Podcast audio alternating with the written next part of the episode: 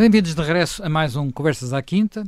Hoje vamos fazer um clássico, vamos novamente voltar a falar de livros, desta vez livros que podem ser oferecidos no Natal, mas podem ser também lidos em qualquer altura, até porque, pela seleção que eu vejo aqui em cima da mesa, muitos deles são mesmo para ser lidos em qualquer altura.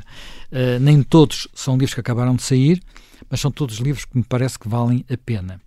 Uh, mas como estamos no Natal, vamos começar por alguma coisa que tenha a ver com este período, não diretamente, mas indiretamente. Jaime Gama trouxe aí duas obras, nomeadamente uh, uma tradução, um livro do.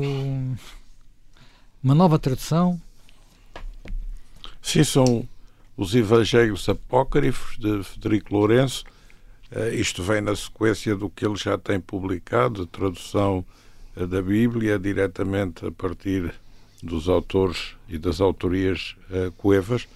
Só, só, uma coisa que eu acho muito interessante de saber. Eu, eu ouvi uma entrevista com, Eduardo, com o Federico Lourenço recentemente, em que ele explica muito bem e de uma forma muito convincente, enfim, estou a vender o peixe pelo valor que, uhum. ele, que, ele, que a Bíblia foi escrita em grego e não em, nas outras línguas, aramaico ou hebraico, que as pessoas pensam que, que, foi escrita. Não, foi escrita em grego porque era a língua franca daquela região naquela altura. E, portanto, quando, quando se diz traduzido do hebraico como sendo mais original, ele contesta isso, diz que a, boa tradução é do grego, que é, que é o que ele fez. Sim, o, o hebraico era falado por muito pouca gente, mesmo pelos hebreus. Sim, e, e havia o aramaico, que era a língua comum. Várias línguas de sobreposição e, e, e de comunicação, e daí a importância de também nestas traduções haver uh, uma qualificação objetivamente correta uh, da fonte a partir da qual se traduz e a justificação desse facto. Agora, o que uh, estes trabalhos de Lourenço põem um pouco a nu foi a nossa insuficiência no tratamento destas questões, e quanto a mim, com prejuízo na língua portuguesa para um certo papel de Portugal eh, na irradiação e promoção da cultura, quer da cultura profana, quer da cultura religiosa. Vou, vou explicar, porque eh, falta-nos, eh, as nossas universidades e outras instituições nunca organizaram, em relação aos clássicos, traduções das fontes diretamente para o português. Em regra, as traduções são dispersas e vão sempre buscar as versões ou francesa ou inglesa. Os autores Enquanto, russos, por exemplo, só agora é que estão a começar. Agora, só agora estão a ser traduzidos. Mas isso devia ter sido uma preocupação das universidades. Não temos o que tem Harvard ou Cambridge ou Oxford, uma coleção de clássicos gregos ou latinos estruturada. E também Atenção, nível... há uma pequena exceção.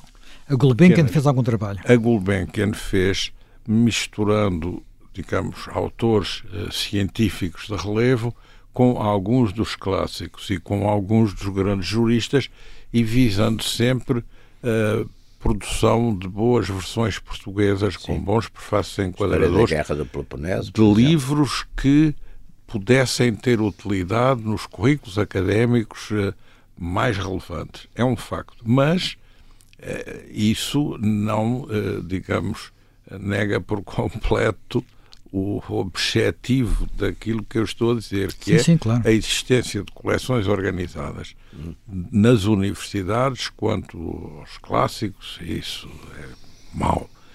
E outra coisa, por exemplo, que é má, é a própria Igreja também não ter eh, organizado em língua portuguesa uma coisa equivalente ao que fez a Igreja Espanhola sim. com a Biblioteca de Autores Cristianos, Cristianos, em relação aos autores cristãos e aos teólogos cristãos e aos grandes doutrinadores Exatamente. e aos grandes documentos da Igreja. Vamos ver, na Gulbenkian encontramos alguns, encontramos o Santo Agostinho, por exemplo, a, sim, a, a boa tradução está na Gulbenkian. Mas em Espanha, Penso que o Tomás da Quinta também. a Biblioteca de Autores Cristianos foi sempre um grande fator de influência da Igreja Espanhola nas igrejas latino-americanas de língua espanhola.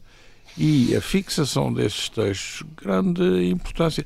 Aliás, era ver que em muitos dos casos quem tinha preparação nesses domínios em Portugal tinha que recorrer aos textos em espanhol da Biblioteca de Autores é, Cristianos, porque não há uma versão consolidada dos textos canónicos básicos uh, da doutrina cristã em língua portuguesa feita diretamente a partir dos textos que lhes deram origem. Portanto, Federico Lourenço, de certa forma, está a fazer uh, por conta própria, apoiado na Universidade de Coimbra, a que ele hoje pertence, uh, um trabalho que corrige uma lacuna, mas que ao mesmo tempo que a corrige, mostra bem o que foi a insuficiência do caminho que não foi percorrido institucionalmente até aqui. Mas está Com algum desconforto da Igreja. Bom, aí é um problema eh, que é sempre o problema de quem tem, eh, digamos, uma visão mais fechada e institucional sobre os assuntos. Equipe, as equipas de tradução eh, da Bíblia, que aliás em Portugal é interessante verificar, são equipas ecuménicas e houve o cuidado de estabelecer, através da Sociedade Bíblica Portuguesa, uma cooperação eh, com outras confissões protestantes para a fixação do texto da Bíblia, designadamente em pontos em que as versões são diferentes e em nota de rodapé sublinhando essas diferenças.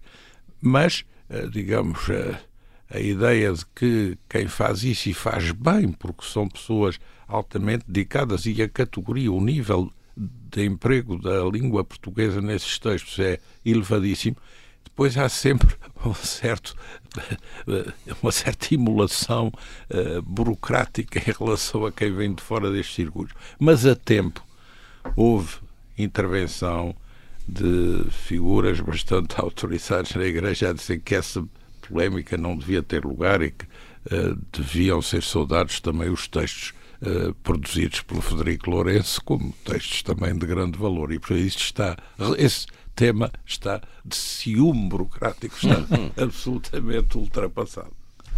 E o seu outro, a outra sugestão? O texto é, é, é, um texto que eu penso que vai fazer o seu caminho, não cá, mas também no plano internacional.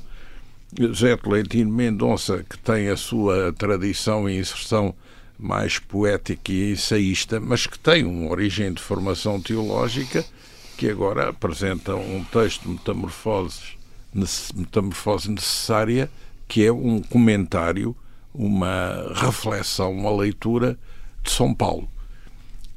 Quanto a mim, este texto vai ser o primeiro texto que Tolentino Mendonça vem trazer a lume já nas suas novas funções de cardeal da Cúria, já não só de administrador e gestor da Biblioteca e do Arquivo Secreto Vaticano, mas de responsável na Santa Sé pelo governo da educação e da cultura na Igreja.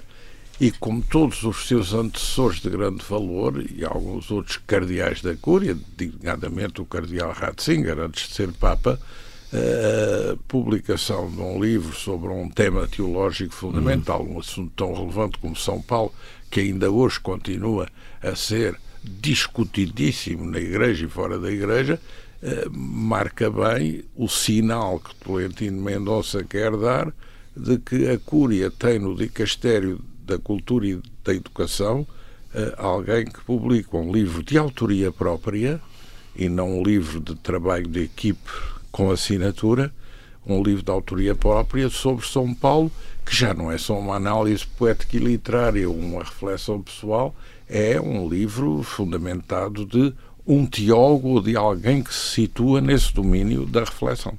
Já Nogueira Pinto, também continuando em Roma, continuando mas, em mas Roma com e ponto para Lisboa. E continuando nos temas, eh, enfim, religiosos, que eu acho que são enfim, também estamos a falar do, do, do, tempo natalício, da aproximação do tempo de Natal. Uh, trouxe, enfim, trouxe este livro que é a entrevista, uma entrevista recente e que penso que a maior parte das pessoas, muita gente terá visto e que agora foi, enfim, foi passada para para livro e que é uma entrevista de, de, de Maria João Avilés com, com o Papa Francisco é, é uma entrevista corajosa. O Papa fala, enfim, fala de todos os assuntos. Este Papa, eu falo como católico e vivo isso porque tenho, enfim, no, no meu meio de, de, amizades e social, etc. Tenho, vejo muitas vezes pessoas que são críticas e até críticas às vezes de um modo exacerbado e, eh, deste, deste Papa que acham às vezes pouco pouco conservador, pouco institucional. Uh, eu acho que, enfim, como, como católico, obedeço ao Papa em tudo que é matéria de fé e costumes, no, no resto não, não é prescrita essa obediência, às vezes as pessoas fazem grandes confusões nisso, mas esta entrevista tem essa, tem essa vantagem e tem essa coragem de tratar exatamente alguns temas uh, que têm sido, enfim, também são temas gravíssimos, não é? Por exemplo, todos estes, todos estes temas de, de, de pedofilia são temas gravíssimos e são temas gravíssimos e, e, e terrivelmente graves porque são, são abusos, de, digamos, são, são, são verdadeiros crimes daquilo de onde se espera que haja uma relação de confiança. Portanto, tudo, embora também às vezes especulativamente, de repente, às vezes parece-nos, uh, olhando às vezes para a comunicação social, que a Igreja, a única coisa a que se dedica, uh, e também é um ponto que que é importante sublinhar. Às vezes há uma especulação à volta disto, mas lá está, basta que, houve, que haja um caso destes, são, são casos gravíssimos, e o Papa trata disso com,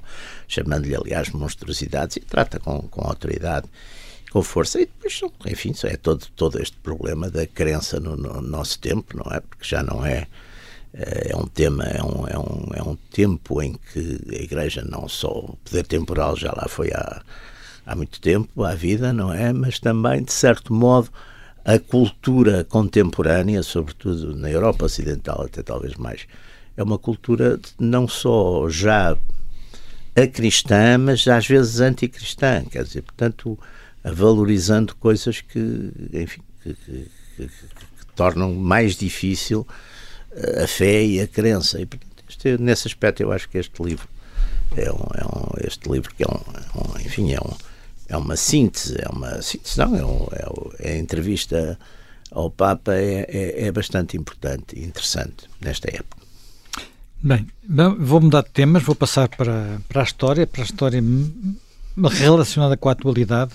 Eu confesso que continuo bastante preocupado, naturalmente, com o que se passa e preocupado, tentando perceber tudo o que se passa na, entre a Rússia e a Ucrânia, e fui recuperar um livro que já tem uma dúzia de anos, uh, Bloodland, Bloodlands e Terras de Sangue, a Europa entre Hitler e Stalin. Isto é um livro de Timothy Snyder. Timothy Snyder é um dos bons historiadores desta, desta região. Ele tem um outro livro também muito, que é Terra Negra, uh, sobre o Holocausto, em particular. Mas depois tem outros, tem sobre os Habsburgo. O Holomodor. Não, não, o Holocausto. O, Holocausto, é o, Holocausto. o Terra Negra sobre o é, Holocausto.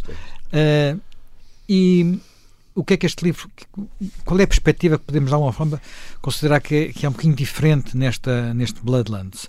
Isto basicamente trata da região que vai da fronteira uh, leste da Alemanha até à fronteira da Rússia. Portanto, ocupa basicamente o que é hoje os países bálticos, a Bielorrússia, a Ucrânia e a Polónia. E que foram uh, o território por onde passaram, para um lado e para o outro, exércitos durante o século, a primeira metade do século XX. Mas não foi só exércitos, foram terreno, territórios que foram tratados uh, como se tratassem colónias. Zonas que era preciso limpar para colonizar. Uh, as maiores mortandades começam, uh, são ainda no tempo de Stalin. Antes da guerra começar, matou mais gente. Depois, com a guerra, é, digamos, a palma, e a palma final passa nesta região, nesta região, passa para, para Hitler. Nós temos muitas vezes a noção de que muitas das pessoas que morreram, quer, por exemplo, no Holocausto ou na, no, no Gulag, morreram em campos. E o que ele mostra aqui é que não, não morreram em campos. A maior parte deles morreram perto de casa, uh, morreram de fome. Uh, por exemplo, uh, morreram de fome no Holodomor, portanto, na, na, nas grandes fomes da Ucrânia, com Stalin. Morreram os exércitos vermelhos que eram tomados como prisioneiros, morriam de fome, deliberadamente. Portanto, os alemães deixavam-nos morrer de fome, morreram milhões, milhões de soldados que foram capturados naquela fase inicial do Barbarossa e por aí adiante, não é? Olha, eu acho que ajuda a perceber porque é que não é com o frio que se vai resolver. Aquela gente tem memórias demasiado recentes de coisas muito mais terríveis para se assustar por ter que ligar umas lareiras no próximo inverno, de um lado ou do outro. Portanto, houve ali uma experiência uh, terrível e aquilo é uma, é uma região que é tão diferente para nós que estamos aqui neste cantinho da Europa, do dos resto, dos, nos bandos costume, não, não foram sempre brandos, mas nós fomos às invasões francesas, não eram brandos, sim, sim, sim, se recuarmos até mesmo é só, à, à é guerra, é às guerras liberais, não, não eram brandos, mas sobretudo epá, fronteiras estáveis, uh, não andam para aqui exércitos a passar de um lado para o outro constantemente, quer dizer, passaram, mas brevemente, quer dizer, isto é, é, é muito interessante desse ponto de vista. E já que estou na Ucrânia, um livrinho pequenino que eu acho que, que, vale a pena e recomendaria ao nosso Presidente da República, ao nosso Primeiro-Ministro, que pelo menos dessem a vista de olhos. Trata-se, é um livro de Volodymyr Zelensky, mas basicamente, além do prefácio que é novo, o resto são discursos. Mas não são só os discursos que ele fez agora aos vários parlamentos e que nós ouvimos alguns, designadamente ao Parlamento Português. São, por exemplo, o discurso de posse o discurso, no primeira vez que há um dia da independência, o discurso nas Nações Unidas e são discursos que têm uh, claramente, julgo eu, não, espero não estar assim injusto, são escritos pelos chamados speechwriters, pelos, pelas pessoas especializadas em, em, em escrever discursos, uh, e têm um nível que nós às vezes encontramos nos discursos dos presidentes americanos, por exemplo, dos grandes oradores americanos, uh, sempre com a capacidade de juntar uh, a defesa de, de, de, certo tipo de ideais a histórias concretas que, que os aproximam das pessoas. Portanto, uh, muito, enfim, não, além de, de alguma forma, reafirmar quais são as metas, os desejos, as lutas da Ucrânia, é também um bom um bom guia para quem gosta de ler discurso. Há, há, há livros sobre os melhores discursos do século XX, coisas desse género, com algumas. Sem, com, sem discursos. Sem discursos, sem, lá, sem discursos. Enfim, tem lá discursos maravilhosos. Enfim, independentemente de. Uh, lembro que, um, um, por exemplo, um dos melhores que lá está nesse livro, precisamente dos sem discursos, é um discurso famoso do Michael Foote, que era dirigente, ah, que era um grande da ala esquerda, da ala esquerda do Partido, do Partido Trabalhista, mas que fazia, era um, um, orador magnífico, não era só o, o, o, o, o Churchill.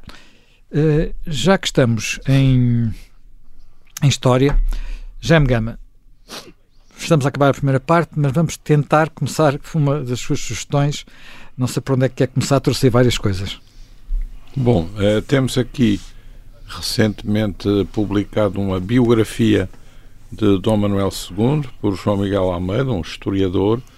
É um livro eh, bastante interessante. A figura de Dom Manuel II é uma figura eh, apaixonante, porque é um rei que está muito pouco tempo no poder, é um rei que sucede a um período de regicídio, assiste ao regicídio, tenta negociar uma acalmação, eh, isto é, um certo entendimento para que a pressão republicana não seja tão forte como foi uh, no tempo de João Franco e do pai, e uh, que fracassa nesse objetivo, a Revolução Republicana vai para o exílio e que tem no exílio uma conduta uh, bastante interessante e bastante respeitada e que não deixa sucessão. Portanto, é um livro onde se analisa Uh, é um rei em... mal visto de alguma forma, não é? É, é um, é um rei, rei, mal, é, um rei, é, mal visto. Os monárquicos acharam sempre que ele não os tinha. Sim, e os, e os republicanos também acharam que era o último, foi o último rei. Facto, é um rei que a gente nunca estudou, que nunca ligou um muito. domesticado pelos ingleses, não é? Não, eu não estou não, eu não estou a dizer que seja mal visto por mim, estou a dizer que é um bocado na opinião pública. Mas por isso é que precisa de ser estudado, porque ele, digamos, foi sempre envolvido uh, na guerra de propaganda dos circunstantes, enquanto existiu, e a sua margem para se poder afirmar também era pequena, não era muito grande. Agora, quando se descodifica tudo isso e se vai à figura propriamente dita do rei, encontra-se uma pessoa que é bastante diferente do que esse fogo cruzado eh, dos republicanos, eh, dos monárquicos mais conservadores, claro, que não admitiam, eh, digamos, a monarquia liberal. Exatamente. e que também flagelavam o Dom Manuel II por causa disso e que isso o culpavam do advento da República. E depois também o próprio Estado Novo fez o seu jogo em relação a ele, porque uh, não só trabalhou o Salazar através... disse logo que, que estão com, com, depois da morte, usou, a seguir à morte, disse que com a morte Primeiro... do Sr. Dom Manuel acabou a questão monárquica. Primeiro, uh, através do ferro, consegue obter uma declaração de apoio genérico à sim, obra sim. de Salazar como Ministro das Finanças. E depois uh, organiza, quando ele morre, o funeral nacional do último rei de Portugal. Exatamente. O último rei de Portugal Exatamente. é, fecha a questão. Bem, como se está a ver a cronologia das instituições. Portanto, há toda essa compaginação. Agora, este livro tem um bocado o mérito de trazer a figura para fora desse clichê. Jaime, tinha aí um outro livro que ligava com esse? Quem quiser um pouco articular esta biografia de Dom Manuel II eh, com uma perspectiva mais de trás sobre a monarquia portuguesa, tem esta edição recente eh, de dois textos já publicados, mas agora editados em conjunto, de Fátima Bonifácio a republicanização da monarquia. O que é que isto quer dizer? É uma análise sobre a monarquia constitucional, pós-1820, e de como nessa monarquia sempre houve uma pressão mais radical que era, no entendimento de Fátima Bonifácio, uma espécie de pró-republicanismo dentro da monarquia e que é, no fundo, o vintismo, eh, que é o partido histórico eh, e que são essas tendências anti-carta constitucional eh, que procuram eh, limitar os poderes régios, os poderes da aristocracia, o papel da Igreja na vida portuguesa e que, embora não gerem diretamente o advento da República, vão consolidando os valores que depois têm o seu florescimento pleno na ideia republicana. Tem aí um livro de memórias, uh, que é uma coisa rara em Portugal, mas que devíamos ter mais, não é? Sim, é este livro de Luís de Almeida Sampaio, que fala de um, de um tempo relativamente breve, não é? De acontecimentos que se passaram, enfim, há relativamente poucos anos e, portanto, faz uma memória que é uma memória bastante interessante. Uh, pega num período complexo, não é? Da Troika e o período da austeridade, que ainda continua a ser, digamos, uma espécie de, de bode expiatório de, de muita coisa. Mostra coragem, porque apesar de tudo pega exatamente numa situação que, que, que, de um modo geral, ainda continua a ser, pelo menos mediaticamente, bastante condenável ou condenada, não é? E para além, digamos, do, do, do todo aquele lado que, que é sempre interessante, que as pessoas gostam sempre nestas coisas, que é e que quando não é bisbilhoteiro, porque às vezes o memorialismo tem um problema, as memórias em Portugal é muito curioso porque os portugueses não têm praticamente grandes textos, tirando as memórias do Raul Brandão, que eu acho que é o, é, são as grandes memórias, mas que são memórias de outros, não é? Portanto, ele vai relatando e que são interessantíssimas e, além disso, muito bem escritas.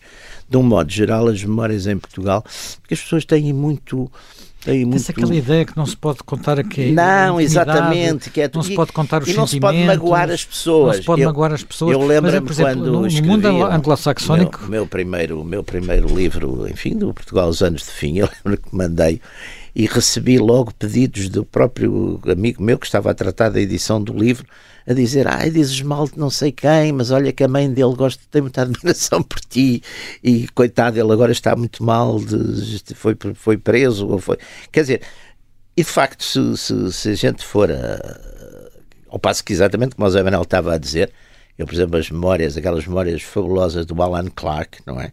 Que são de uma onde ele chega a contar os pormenores da sua vida privada e, e ainda com, com enfim, com, com a mulher viva e coisa, fala dos seus casos com as. Com, portanto, é, é, é, é, não temos essa. Para bem e para mal, não, não somos muito reservados. Estas, estas memórias de, de de este memorial do Luís Almeida Sampaio é, trata sobretudo das coisas políticas e depois tem um lado que eu gostei uh, e que é interessante é que ele uh, refere-se tem um lado também cultural, digamos, ele viveu este período na Alemanha e conta e, e, vai fazendo o entrosamento dos, enfim, da sua, da sua vida, da sua atividade diplomática, da sua atividade funcional, digamos, com a cultura alemã, com, com as cidades, com a história, e acho que isso torna o livro, valoriza o livro e torna um livro bastante, bastante interessante e, e bastante recomendável, não é? Uma edição relativamente recente com prefácio Sim, tem um prefácio, de, de, um prefácio de que já se falou muito, de Pedro Passos Coelho. Exatamente. Uh,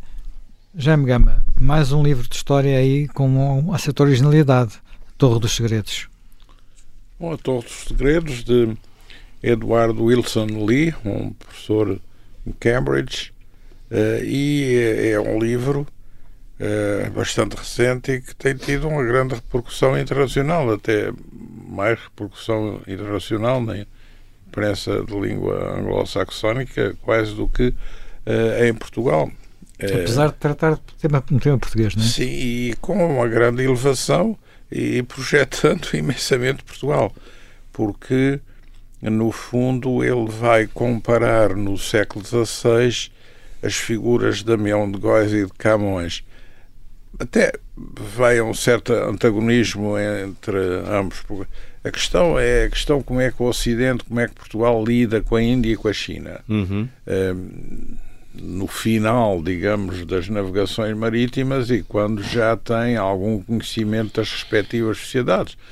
E, de certa forma, há um contraste entre a visão mais indagativa, mais crítica, mais cética, mais humanista de Damião de Góis e até os problemas que depois tem com a Inquisição em Portugal, embora ele tivesse uma grande proteção de Dom Manuel I, de quem também não só é o grande arquivista, mas também o biógrafo supremo, e Luís de Camões, que, sendo um renascentista e recorrendo até uh, à mitologia, vai enquadrar a relação dos portugueses com o Oriente numa ótica de epopeia, o que é uma perspectiva completamente diferente da de Damião de uhum. Góis. Uhum. E uh, este uh, historiador, ensaísta, faz um contraste entre as duas visões uh, e as duas versões. Não um contraste radicalmente antagónico, mas um contraste na ordenação dos factos, na valorização dos elementos e na capacidade uh, dialógica com, com essas realidades que os portugueses uh, encontraram, descobriram e sobre as quais refletiram. Ora, isto vem em contracorrente absoluta àquilo que é a perspectiva do denegrimento da historiografia portuguesa.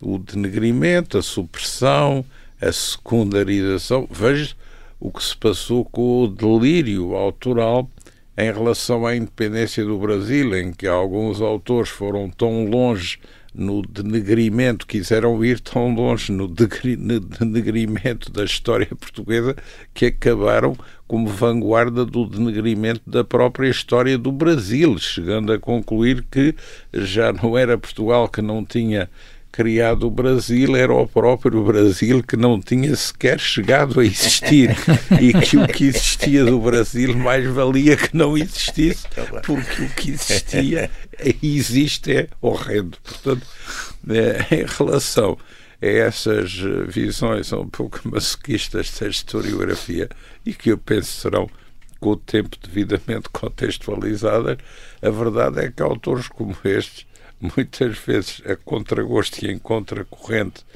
uh, com algumas das perspectivas que também transbordam para dentro de certos círculos intelectuais e universitários em Portugal, autores como este têm o mérito de dar uma projeção àquilo que é um facto inegável na história universal. Portanto, este livro deve ser saudado por nós como algo produzido por um estrangeiro que muitos de nós não são capazes de produzir uh, por inibições de vária ordem, como as caracterizam hoje a cultura atual com a desconstrução, o denegrimento, a autoflagelação Bem, e o masoquismo cultural. Bem, eu vou pegar precisamente nesse último ponto para fazer aqui uma sugestão. Uh, Trata-se de A Guerra ao Ocidente, Douglas Murray. Quem é Douglas Murray? Douglas Murray é o atual editor da Spectator. Spectator é uma das mais antigas revistas do mundo, é uma revista conservadora uh, e uh, ainda esta semana tinha uma capa precisamente sobre, sobre estes temas, sobre o que está a passar nos museus ingleses, em que, enfim, de repente os curadores, estou a falar de conservador em termos Sim, de valores. digamos, de mais de valores, não é? Mais de valores, se bem que seja uma vista, um vista plural. É uma revolucionário Sim, às vezes. Também houve uma revolução conservadora na Alemanha, não é? é. Ora bem, também acho que é, é, é, um bocado, às vezes, uma revista que sofre o efeito chique, que é, é um bocadinho toda snob, a gente é? diz que lê, Às mas vezes. pouca gente consegue entender. Sim. Sim. Mas uh, lendo, por exemplo, eu agora também ganhei o hábito de ouvir uma coisa que ajuda a ler, que é eles têm um podcast semanal que faz, que, em que selecionam três artigos É. e fazem e, e- conversam com o autor do artigo. Ajuda bastante a, a- a perceber às vezes melhor a, a Leio sobretudo os livros, as recensões de Pronto. livros são muito boas. Esta, este, esta semana, como eu disse, o Douglas Murray escreve sobre eh, o que está a, contar- a acontecer nos, nos- nos museus ingleses, eh, designadamente no. eh, enfim, ele conta uma história de Oxford, conta uma história do museu da Wellcome Collection em, em Londres. Eh, este livro, É a antropofagia curatorial. completamente, quer dizer, eh, dizem- são, as legendas dizem mal das peças, que é uma coisa. as legendas dizem mal do que está a ser exposto, que é uma coisa assim um bocadinho extraordinária. Aliás, há um, museu, há um museu que eu penso que é a Tate.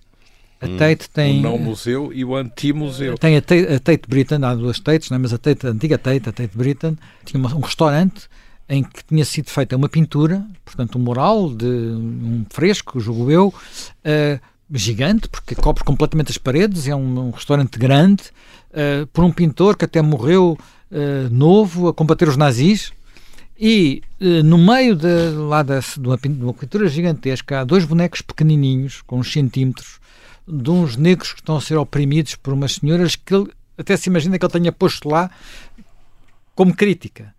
Mas até que fechou, fechou, fechou para aquilo não chocar ninguém e não sabe o que é que há de fazer agora. o que é que há de fazer agora aquilo? Se há de tapar, se há de Sim, sim. pôr legendas, estão a discutir há meses e meses e meses o que é que hão de fazer aquilo.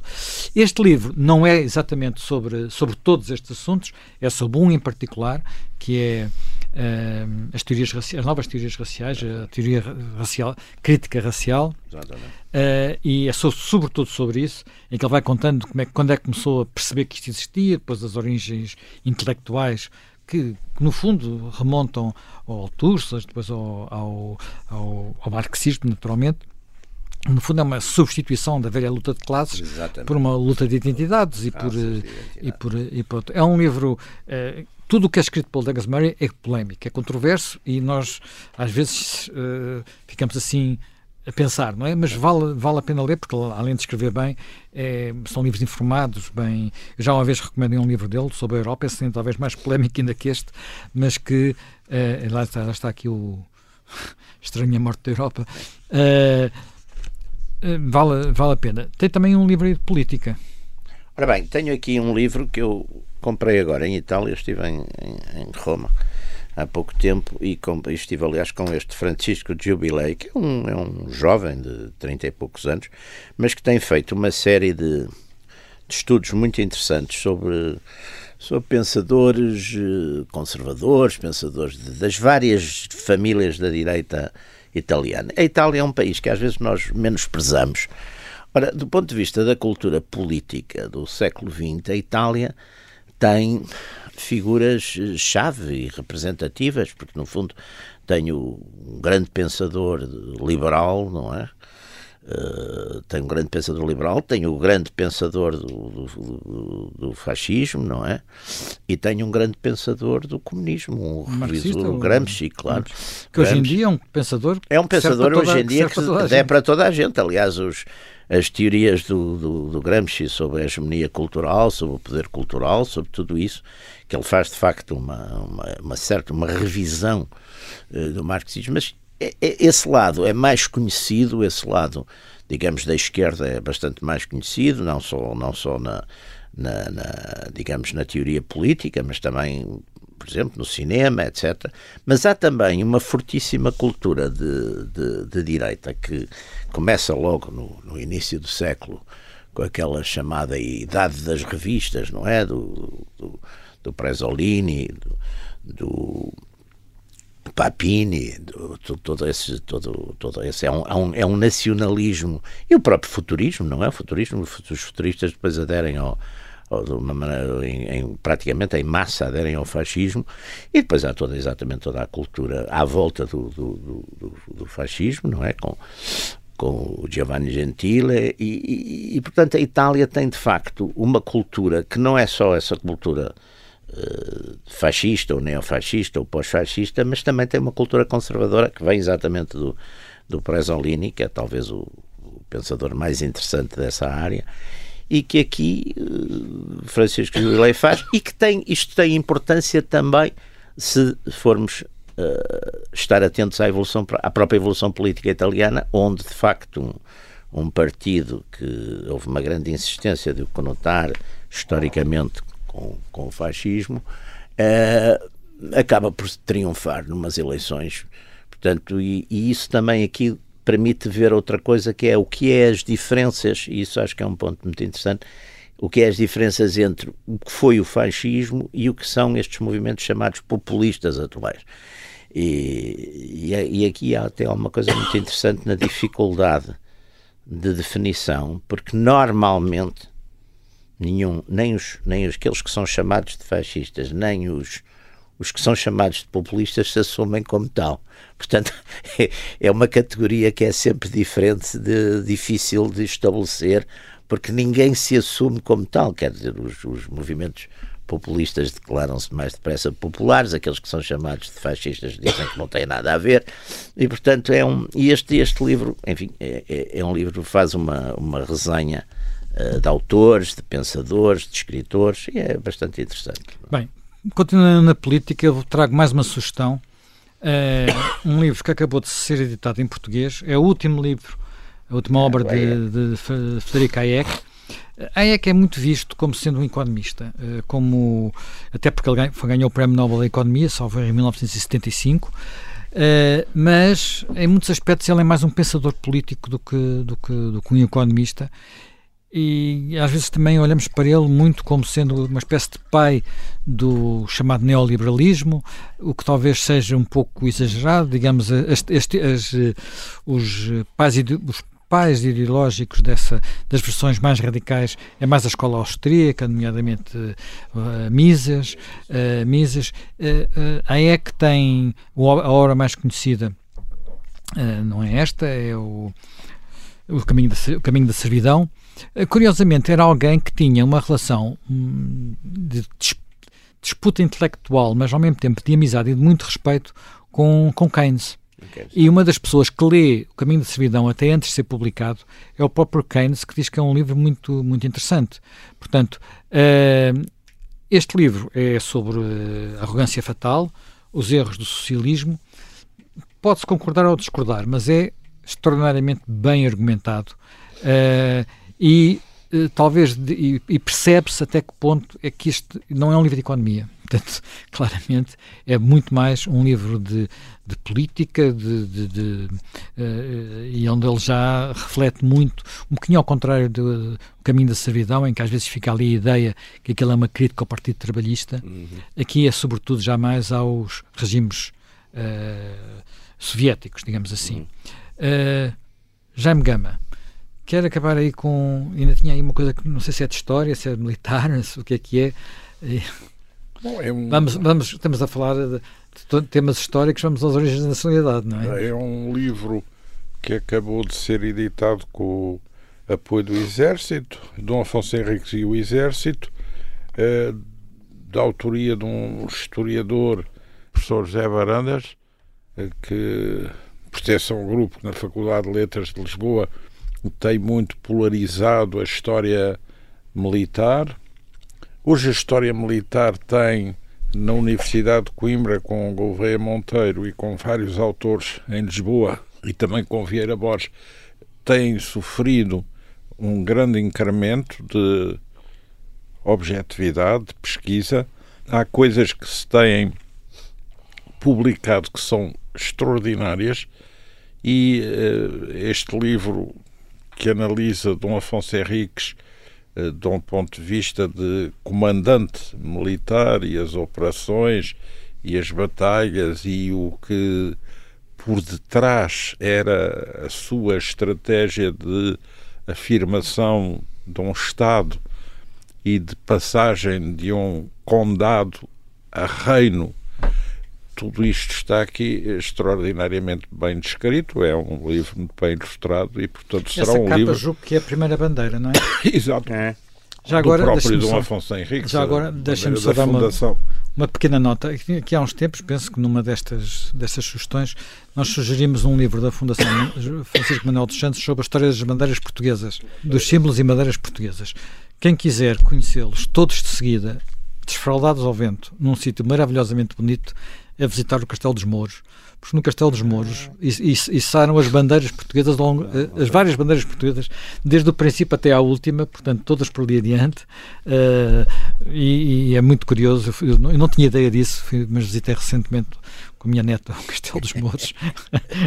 a gente volta a esses sítios assim nestas circunstâncias, não é? Mas tem, tem havido, eh, por exemplo, na Escola Prática de Infantaria, agora a Escola das Armas em Mafra, havia essa tradição de ensinar as várias bandeiras. E o que é interessante, a mim impressionou muito, eh, foi verificar, como por exemplo, não sei se isso ainda se mantém, mas no Brasil, no protocolo eh, militar eh, dos Dragões da Independência, em recepções de chefes de Estado, figuram as bandeiras nacionais do Brasil. E as bandeiras nacionais do Brasil começam com a bandeira de Dom Afonso Henriques, Ai, na medida em que as forças militares brasileiras se consideram herdeiras de- eh, do que é também este ato fundacional Nacional. do Estado português. Bem, nós acabamos o tempo em que estamos eh, no ar na rádio.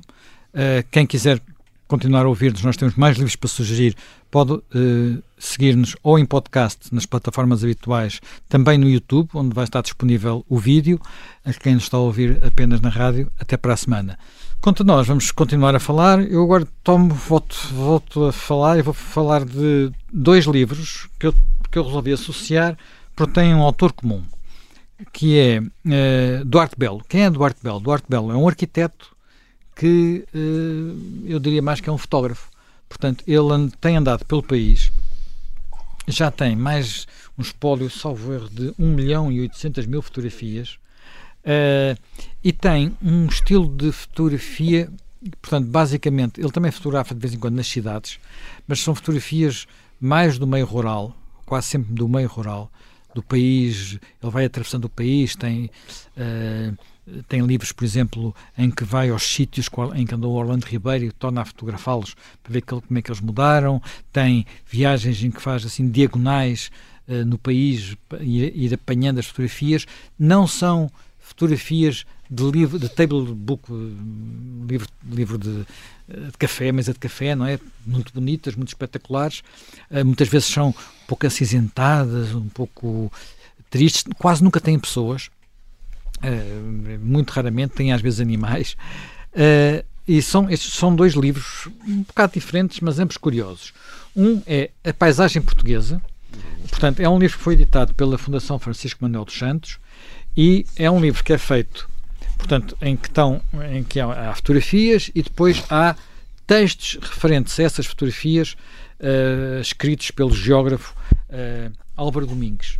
Os textos eh, não têm, são heterogéneos, naturalmente, mas entre o jogo entre esses textos e eh, as fotografias é interessante, é uma ajuda-nos a perceber, eh, a perceber um pouco o país. O outro livro é talvez mais difícil de encontrar. Eu, aliás, não sei bem onde é que ele, pode, onde é que ele estará à venda. Portanto, eh, é. e e já explico porquê. Chama-se Das Pedras Pão. É também com fotografias do Arte Bell, mas aqui os textos são de Henrique Pereira dos Santos. Henrique Pereira dos Santos é um arquiteto paisagista que tem escrito muito sobre o nosso mundo rural. Eh, este, só este título diz um bocadinho do que é que isto trata, não é? Portanto, trata de algumas das regiões mais pobres do país, da explicação porque elas são tão pobres. Uh, por exemplo, porque é que em, na região, região, do Xisto, que é uma das regiões mais pobres do país, ali na zona centro do país, portanto, não é nem, nem a riqueza úmida do Minho, entre aspas, nem a, a aridez do Alentejo, que apesar de tudo dá algum, algum fruto, é mesmo, mesmo árido, em vez de termos borrego nas festas, temos cabra, ou temos cabrito, temos cabra velha, temos a chanfana. E às vezes ele faz estas relações que são muito interessantes. Este, eu julgo que este livro, é, este livro foi produzido com a ajuda de um crowdfunding uh, para recolher fundos e julgo que é possível eh, comprá-lo através do Museu da Paisagem. Quem na internet chega-se lá. Uh, eu também não sei se este livro do a paisagem portuguesa está nas livrarias ou se está só na Fundação Francisco Manuel dos Santos, mas pelo menos online podem, uh, podem ser comprados. E acho que agora, se calhar, podemos ir para coisas mais literárias, é digamos assim. Uh, já me Garapinto. Ora bem, eu trouxe aqui, porque este ano passou agora, passou agora em novembro, uh, o centenário da morte de, de Proust, uh, e curiosamente não houve assim grandes manifestações nem em, nem em França mesmo. Eu procurei várias, uh, várias coisas e de facto e não, não apareceu muita coisa, não é? Há muito. Uh, apareceram e, e, e, apareceu esta biografia que já tinha sido enfim editada mas numa numa edição bastante luxuosa e, e caríssima cheia de gravuras de, de Ghislain de Disbach quer dizer a, a biografia clássica do do Proust é, é a do George Painter, que é aquela famosíssima, mas aqui o, Isbas, para além de encarar de uma perspectiva um bocadinho diferente e até um bocado mais social, digamos, este Disbach é um homem já que está na casa dos 90 e tem uma longuíssima uma longuíssima produção de, de biografias bastante interessantes e ele já pegou em documentos que na época do, do Painter não estavam acessíveis, como por exemplo a correspondência do, do Proust, agora publicada em não sei se em 19, se em 20 livros, uma coisa gigantesca. E eu acho que o Proust é um autor que hoje em dia, enfim, não se lerá muito, mas que é um autor eh, de facto importantíssimo para entendermos, não só do ponto de vista literário, mas mesmo do ponto de vista político e social porque é de facto um cronista, eh, como de certo modo Balzac e foi, digamos, o, o cronista da ascensão de, enfim, da, da, da, burguesia em França e no fim toda aquela transição do final do, do pós do pós guerras da Revolução e do Império e do século XIX, o Proust, de certo modo, faz a crónica no fundo, também de um fim de, de, de época, não é? Que é, que, é, que é a sociedade que acabou com que a Grande Guerra pôs termo, não é? Portanto, e, e, tem, e tem, para além disso, aquele fenómeno muito curioso, porque ele, no fundo, estando a retratar, digamos, um mundo enfim, da, da classe, da, da, sociedade, da sociedade francesa daquela época, dos, simbolizada nos Guermantes, depois um pouco ao lado nos Verdioran, etc ele uh, tinha, enfim, era, era, de certo modo, tinha alguns problemas complicados, porque era judeu, era homossexual e tudo isso não eram coisas propriamente muito populares na época e até talvez mesmo nesse meio. Aliás, o, há umas nas memórias do, do Martin de Hugar, ele conta que o, o Maurice, o Barres foi ao enterro do Proust e viu toda a sociedade, porque o Proust era, dava-se, conhecia todas as princesas e duquesas e toda aquela gente, frequentava, estava muito com, com toda essa gente, e, o, e que o Barres terá dito quando viu toda, todo o Jockey Club, toda a sociedade francesa ali presente, disse assim: Ah! Le Petit Proust, et moi qui pensais qu'il était juif. e era. e, e, e, portanto, eu acho aquele mundo, eu, eu li, li, li o Proust, se Deus quiser, espero relê-lo, porque eu li também naquela idade que a gente lê estas coisas. Tem uma outra obra dele, não é? Não, isto não, não é. Este é uma espécie de anti-Proust. Ah. que é o Celine. Ah, o Celine. O Celine. O Celine, eh, eu penso que já falamos aqui há tempos disto. Eu acho que já trouxe uma vez do Celine. O Celine trouxe. foi, trouxe o Guerre. O Celine, o Celine é um, é um é um, é um, escritor, é um grande escritor que foi revelado por um livro chamado Voyage au bout de la nuit, que é um livro de, de 1932, se não estou em erro, que é de facto um reinventor da, da prosa, em, da escrita em França, e que tem, eh, depois teve posições políticas antissemitas extremamente radicais e escreveu uns, uns eh, aliás, em 44, quando, quando acabou a ocupação, ele foi com os alemães para Sigmaringen. Aliás, o Jaime uma vez fez-me o favor eu já tinha, de me oferecer o livro Dans Chateau l'Autre, do Céline, que é um livro muito interessante, que ele tem um, tinha um sentido de humor muito.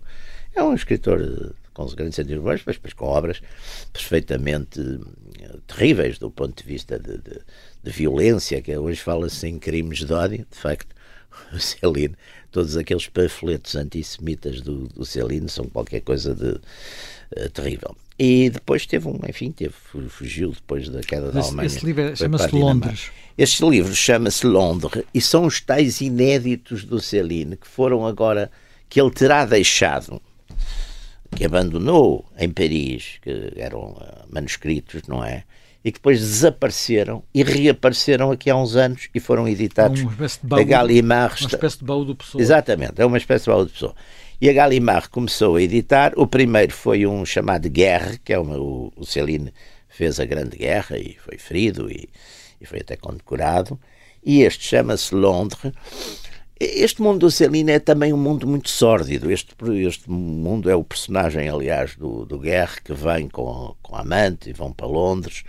Eh, ela é sustentada por um inglês, eh, relativamente um oficial inglês que, que ela conheceu na, na, nas trincheiras em, em, em, França, vão para lá e depois é um mundo de facto que só a grande qualidade da escrita do, do Celine é que torna, porque é um mundo aqui, isto é um mundo mais de proxenetas, de ladrões, de prostitutas, etc. Um mundo, mas a escrita de facto é, é, é muito boa. Eu, eu gosto de o comparar àquele, àquela trilogia Sociedade Havana do, ah, do, do... do Jiménez, que lá está aquilo é, é, é, só é legível porque é muito bem escrito, porque os temas são, são de facto sórdidos, para não dizer mesmo repugnantes, não é?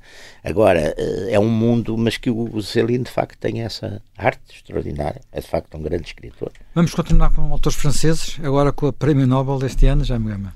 Sim, Annie Ernaux, uh, Regarde les Lumières, mon amour. Bom, uh, não vou elaborar muito sobre a autora do Prémio Nobel, sobre as suas ideias culturais, políticas e até sobre a qualidade da sua uh, literatura. Isso é um debate que está estará uh, em curso. Uh, de qualquer forma, gostava de sublinhar este livro. É um livro que tem crónicas escritas em 2012, 2013, 2016. E quando grande parte da literatura, em especial francesa, se tem debruçado imenso sobre bibliotecas, arquivos, livrarias, eh, este livro é um livro sobre supermercados. E, que é onde as pessoas passam o tempo, não é? Sim. Uh, aliás, é o espírito um pouco sociológico e de investigação, bloco notas sobre esses espaços que levam uma autora com este enquadramento doutrinal a aproximar-se desta temática. E o livro não é um livro detrativo em absoluto à Sim. cultura consumista. É um livro mixed feelings. Ela própria diz: eu saio sempre meia confusa de um supermercado, primeiro porque vou lá imenso, depois porque lá hoje decorre uma grande parte da convivialidade moderna sim. E depois porque além de eu achar que aquilo serve para atenuar um pouco junto aos mais pobres uma, um consumo parcial uhum. que os leva a passar a vida de maneira mais anestesiada a verdade é que todos nós acabamos por ser envolvidos naquilo pois. e gostar daquilo. O não é o Saramago que tem também uma coisa, a caverna do Saramago, não, não é também eu uma... Eu não sou um grande leitor, li poucos livros de Saramago, uma... confesso, não me peça. E ela diz, eu, acho que eu vou escrever isto. É um pecado dizer, não sei se é um pecado dizer isso, mas eu é venial, admito. É, venial, é um bocado venial dizer. E ela diz, não eu, assim, eu vou escrever isto, e estou a registrar. Mas, mas posso explicar porquê? Porque gostei muito de ler um e depois tive os outros comecei Eu também gostei muito de ler o... Eu, eu, gostei muito de ler o Memorial do Convento e depois não, comecei a ler gostei, outros. Eu gostei do uh, elogio da. elogio da cegueira, não é? Elogio não, não, não é elogio da cegueira, é o coisa sobre a cegueira. Ensaio sobre a cegueira. Gostei muito. Gostei muito do último ano, o ano da morte Norte de Ricardo, Ricardo Reis, também gostei muito. E depois o memorial já não foi assim tão.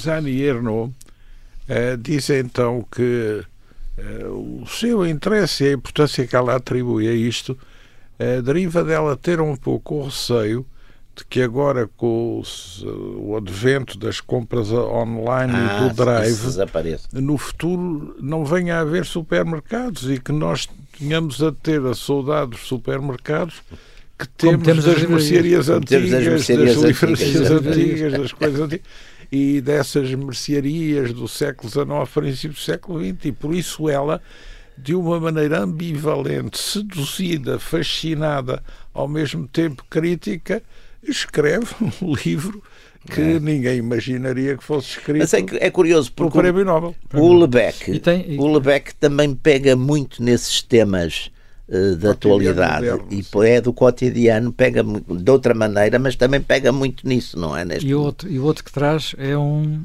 O outro é um livro do António Araújo sobre a revista Almanac, a famosa revista que de 59 a 61 editou 18 exemplares e que para a época foi considerada uma pedrada no charco, reunia escritores, uns vindos da publicidade, eh, outros do jornalismo, eh, outros da universidade, e que produziram algo que tinha descontinuidade em relação ao clássico. Muitos deles eh, tiveram depois orientações eh, antagónicas do ponto de vista literário, do ponto de vista cultural, do ponto de vista político, mas estiveram aqui irmanados numa uhum. nova linguagem gráfica, porque eh, tudo isto tem muito a ver com a publicidade, tem muito a ver com o envolvimento do novo cinema, novas técnicas de comunicação, textos curtos, eh, eh, fugindo um pouco ao clássico das narrativas e que marcou a sua época. E o António Araújo, que é uma pessoa que investiga a história cultural e que tem uma atividade intensíssima nesse, nesse domínio, resolveu agora fazer uma história do movimento, uma antologia, uma contextualização biográfica dos autores. A impressão com que se fica deste livro é um pouco mista, porque, por um lado, se diz, ok, foi um movimento muito relevante, mas depois, quando se vai ler hoje os textos uh, desse movimento, fica-se um pouco com a noção de que, à luz do que seriam exigências de hoje, os textos não atingem, uh, digamos, uma profundidade grandiosa, mas porventura o seu campo não era o da profundidade era mais o do terreno da afirmação de uma descontinuidade de linguagens e, portanto, de marcar aí um espaço, um, um espaço é próprio. Bem, eu trouxe, eh, enfim, estamos numa época de assinalar um de comemorações. Agostina foi agora ao centenário, se não sou centenário. Uh, saiu este, este livro, Aforismos, o que é que são, o que é que é isto? É uma, isto é uma seleção, aliás, consegue-se ver, Sim. às vezes pequenas frases apenas, tá, pequenas frases. Uh, tem um, um, prefácio muito interessante do Paulo Tunhas, colaborador aqui do, do Observador, e eu diria que tem uma vantagem muito grande, sobretudo para quem não entrou na Agostina ainda, e às vezes não é fácil de entrar, que é uh, nós. Começamos a ler estas, estas, estas frases e percebemos que há aqui, enfim, poderá haver algumas que são difíceis de entender, mas de uma forma genérica são observações muito entre o irónico, pertinente, o engraçado, o, o bem observado a propósito da Portugal, do ser humano, um pouco de tudo, não é? Uh, e acho que eu até sugeria que quem gostasse um dia de. de quem quiser entrar na, na, na, na Agostina e receie meter-se nos livros da Agostina, porque às vezes. Começar por aí. A, a começar por aí, pode começar por este livro, Aforismos, para ter uma espécie de degustação e a seguir uh, entrar melhor na, na, na Agostina. E vamos, temos, falta só um e é agora uma coisa mais, é. mais diferente, não é? É, eu trouxe isto, que eu gosto muito de quadradinhos, aliás, acho que o Zé Manuel também. Eu também gosto, também é. O Jaime, não sei se é. Gostei. Já gostou. Eu ainda hoje vejo, embora eu vejo vez, reconheça, vejo eu vejo de vez em quando, também não sou, até porque não há.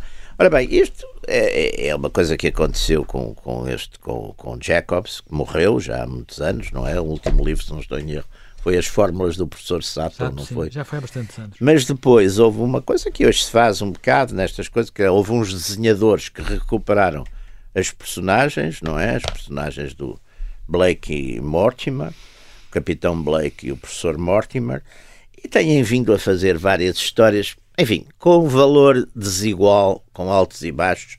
Esta, por, por sinal, eu uh, acabei de ler. Oito horas em Berlim, não é? Oito horas em Berlim é bastante interessante porque é passa-se no coração da Guerra Fria, tem muito estas. Eu lembro-me, aliás, que eu lembro-me da primeira imagem que tive de Londres foi exatamente no Cavaleiro Andante, uh, a marca amarela.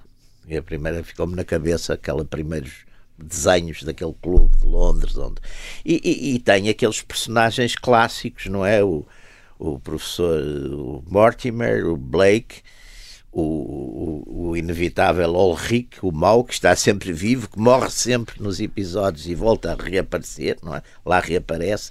E isto é uma história passada no, enfim, em, no coração da Guerra Fria, aproveitando até um, um facto histórico que é a visita do, do presidente, a famosa visita do presidente Kennedy, Kennedy a Berlim, quando ele diz Ich bin eine Berliner. Não, é? não sei, não sei pronunciar Berliner, isso né? em alemão. É, em alemão é, é Ich bin eine Berliner. É essa famosa. E é, é uma história, portanto, é uma intriga à volta disso, eh, metendo União Soviética, metendo. É, é, é, é, um livro bastante interessante para quem gostar de, quadradinhos e pós da, da, da minha geração.